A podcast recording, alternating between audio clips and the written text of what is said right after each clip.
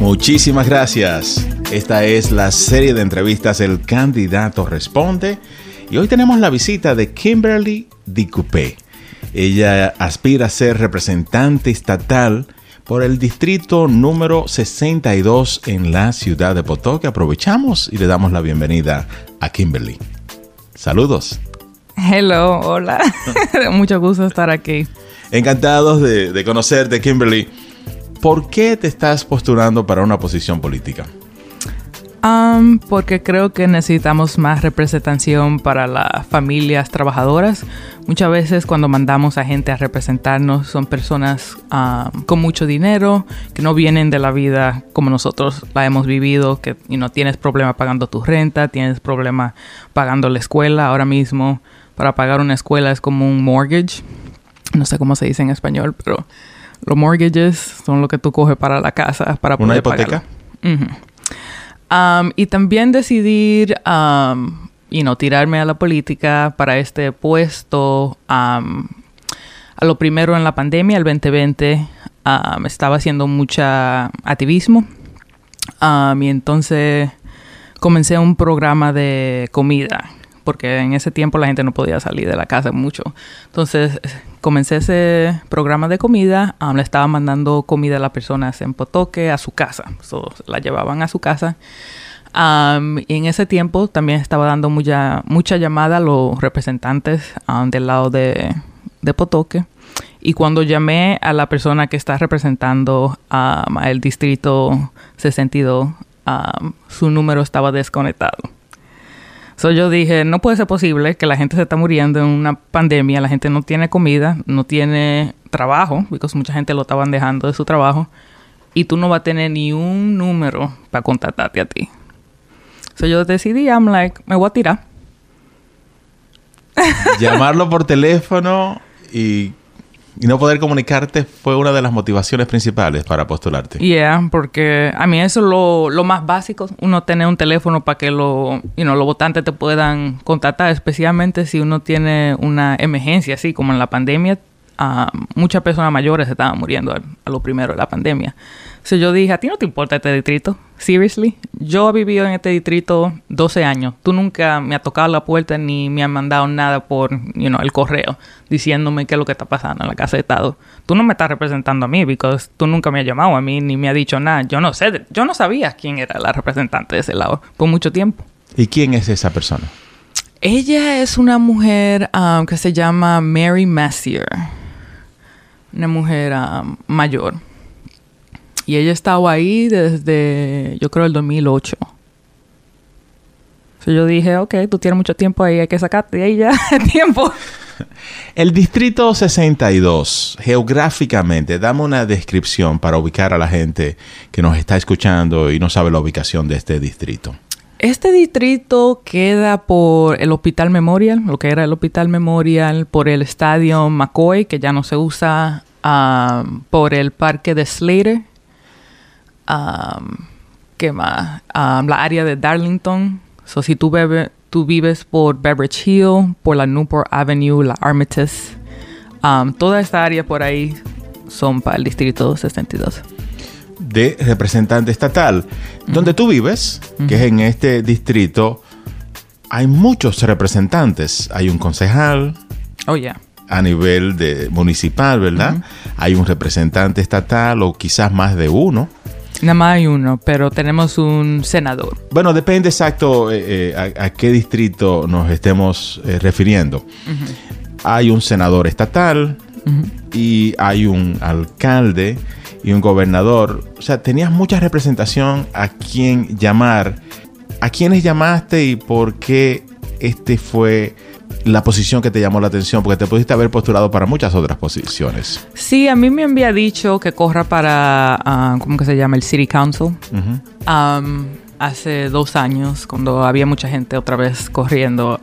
y decidí que no, porque no estaba en una no estaba bien en mi vida y también creía que las pólizas que yo quería pelear para no la podía hacer en you know, municipal. Si, yo quiero hacer como un programa universal de salud médico, ¿verdad? Eso nada más se puede hacer al Estado, no se puede hacer en una ciudad. Um, entonces programas como así son los programas, son grandes programas, pero son los programas que de verdad me llamó a la política a lo primero. Yo me metí a la política en completo por eso de la salud médica. La gente paga mucho. Tienes que esperar mucho si quieres ver una, un especialista y hay gente que ni eso tienen, no tienen you know, seguro médico. So, eso fue el problema que de verdad me entró a la política en el 2016. Estamos conversando con Kimberly Dicupé. Ella aspira a ser representante estatal por el distrito número 62 en la ciudad de Pawtucket. Cuando estaba buscando información tuya, vi que fundaste una organización política. Fuiste una de las personas que fundó una organización que se llama Reclaim Rhode Island. Ah, sí. Ajá lo que muestra que has estado en un activismo hace mucho tiempo. ¿Cuándo nace en ti la primera vez de este activismo comunitario? Porque eres una persona bastante joven. Como yo me... Sí, la primera vez que te involucras. ¿A qué edad te involucras primero en todo esto de activismo a, preocuparte la, la situación del vecindario? ¿Fue durante la high school? No, no, yo no era gente en la universidad. ¿Cuándo, cómo se da la primera vez? Yo, en la verdad, me metí más en la política en el 2016, pero no estaba haciendo activismo, nada más, you know, viendo, en ese tiempo estaba las elecciones, you know, de los presidentes. Entonces la gente estaba hablando mucho de eso y uh, conocí de un candidato llamado Bernie Sanders que tenía un programa bien ambicioso. En ese tiempo era un programa universal para salud médico, um, escuelas públicas uh, que fueran free. Y en ese tiempo, cuando Bernie Sanders está postulando y te llama la atención, ¿qué tú estabas haciendo? ¿Estabas trabajando? ¿Estabas en la escuela? ¿Qué hacía Kimberly D. en ese momento? Estaba, um, ¿cómo que se dice? Enferma del estómago. So, tenía como 100, um, ¿cómo se dice? Pounds 100 ¿Libras? Tenía como 100 libras. Estaba enferma, nada más estaba en la cama. So, me pasaba nada más leyendo artículos políticos. Entonces fue más, después que pasó eso, decidí, like, yo nada más no puedo estar en la computadora leyendo, tengo que hacer algo, right?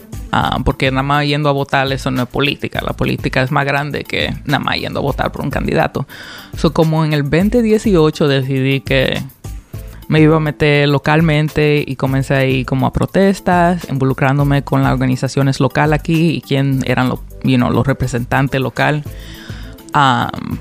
y así comencé haciendo activismo localmente, pero antes nada más le ponía atención a la política nacional.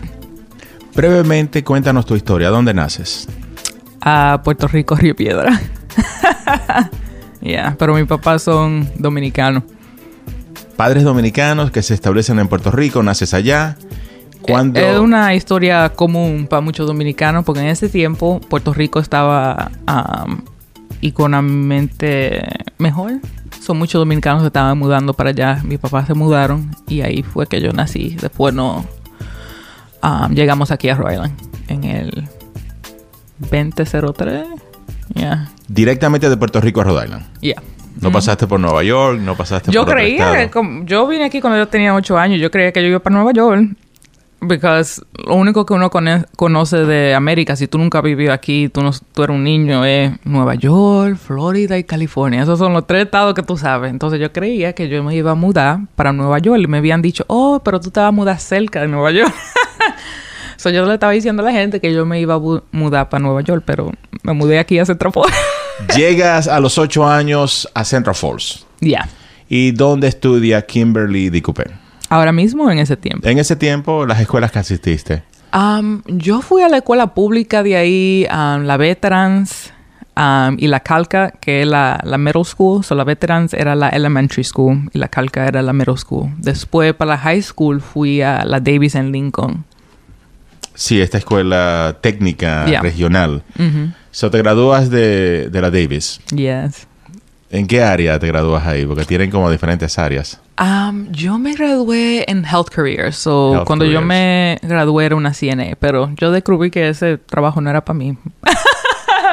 Because para tu CTCN nosotros hicimos entrenamiento en esa la casa de personas mayores.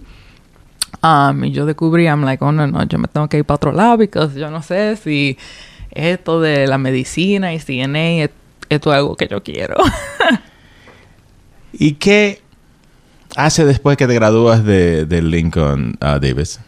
O de me Davis fui Lincoln. a la CCRI. No terminé a la CCRI. Me fui después de la CCRI a la URI, que es la escuela de cuatro años, la universidad. Um, y de ahí fue que me comenzaron los problemas del estómago y no, no pude um, continuar. Me tuve que ir. Um, y después fui para atrás para la CCRI a, a terminar el Associates.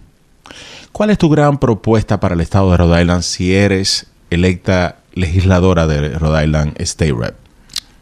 tengo algunos. Ah, el primero, como ya había dicho, creo que necesitamos un programa de salud que es universal, que cubra a todo el mundo y que las personas no tienen que usar el dinero que ellos tienen, tú sabes, en su carterita para pagar para medicina. Eso es pagado por los taxes.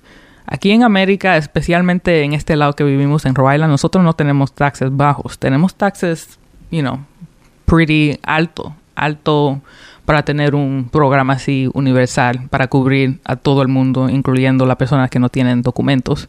Y, actually, este año pasaron una póliza que los niños, um, even los niños que no tienen documentos, van a estar cubridos um, por, you know, un, un plan. Pero creo que tiene que ser universal. Ahora mismo, tú recibes um, tú recibes el care que tú puedes pagar. So, si tú no puedes pagar, entonces a ti no te van a dar esa medicina o ese tratamiento, especialmente cuando estamos hablando de cosas como cáncer que cuesta mucho dinero, a ti te pueden cortar. Y ven si tú tienes un plan ahora mismo de, seguro médico.